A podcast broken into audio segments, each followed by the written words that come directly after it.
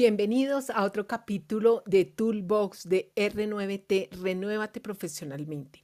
Les habla Adriana Páez Pino y hoy les traigo otro tema súper interesante, tres puntos para el autoliderazgo. ¿Qué se trata de eso? Muchas veces para ser un gran líder debemos empezar a liderarnos por nosotros mismos. La mayoría de personas o cuando se asciende a un puesto nuevo, eh, lo tenemos con las mejores intenciones, pero en ocasiones muchas veces no tenemos como todas esas habilidades y esas ventajas para ir mucho más seguros dentro del trabajo. Y hoy, si se quiere tener éxito, es importante eh, que dediquemos un tiempo a la energía, a ese, a mirar todo lo que significa el autoliderazgo. Por eso hoy he querido traer tres puntos que son fundamentales para el, el autoliderazgo. Estas son las tres A, la autoconciencia, la autoeficacia, la autoconfianza y con el autoliderazgo. Entonces, cuando nosotros hablamos de autoconciencia, y como bien lo definía Daniel Goleman, es la capacidad de comprender nuestras propias emociones y los efectos que éstas puedan causar en su desempeño. Entonces, eh, muchas veces nosotros somos los encargados y somos los que manejamos nuestras emociones. Es un tiempo para nosotros mismos, para escucharnos, para comprendernos todos los días. Entonces, la autoconciencia es uno de los primeros tres puntos para el autoliderazgo, es mirarnos a nosotros, es mirar nuestras propias emociones y de alguna manera cómo las hacemos conscientes. La, segunda A es la autoeficacia.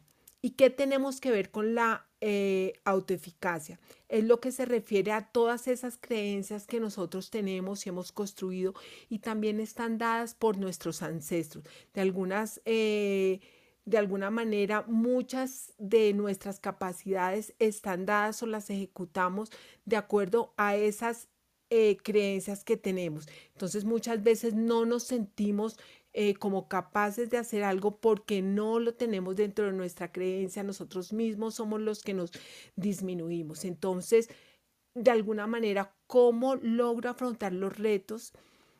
y eh, que se nos van presentando en nuestra vida, porque nosotros de alguna manera cuando logramos vencer y podemos sacar nuestras capacidades y mirar cómo ejecutamos una tarea de forma eh, eficiente, esto nos ayuda a nuestra eficacia.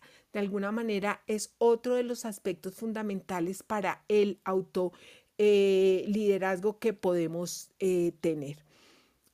La tercera A, porque ya les dije, la primera la autoconciencia, la segunda la autoeficacia y la cuarta es la autoconfianza.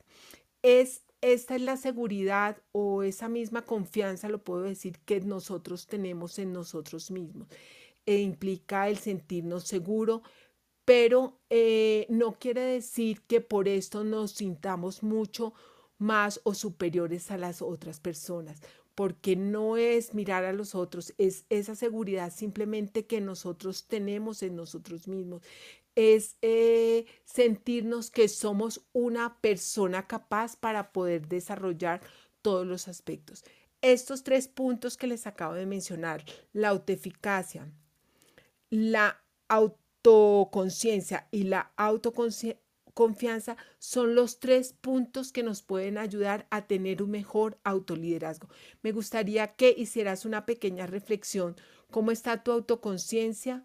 Tu autoeficacia y tu autoconfianza, porque necesitamos como en una pirámide tener un equilibrio entre las tres, no una mayor que otra, sino mantenerlas igualitariamente. ¿Para qué? Para poder de alguna manera tener un, un, mejor autoliderazgo. El autoliderazgo, si somos capaces de liderarnos a nosotros mismos, seremos capaces de liderar a muchos equipos de trabajo, personas que nosotros tengamos a cargo, pero hay que empezar hoy por el autoliderazgo.